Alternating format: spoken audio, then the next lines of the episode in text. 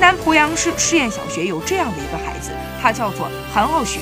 他雪白的肌肤和浅金色的头发看起来像极了洋娃娃，但女孩子的视力仅有零点零四，看书写作业最多离书本两厘米。因为白化病，她的眼球里缺少黑色素，即使戴着眼镜也看不清黑板上的字。但是她一直要求自己努力做正常人能够做到的所有事情。她坚强勇敢，学习刻苦。凭自己的努力，老师和同学的帮助，傲雪在班级和学校里成绩却名列前茅。小傲雪的行动不仅感动了同学、老师，还成为了全校学习的典范。学校专门表彰她为最美学生。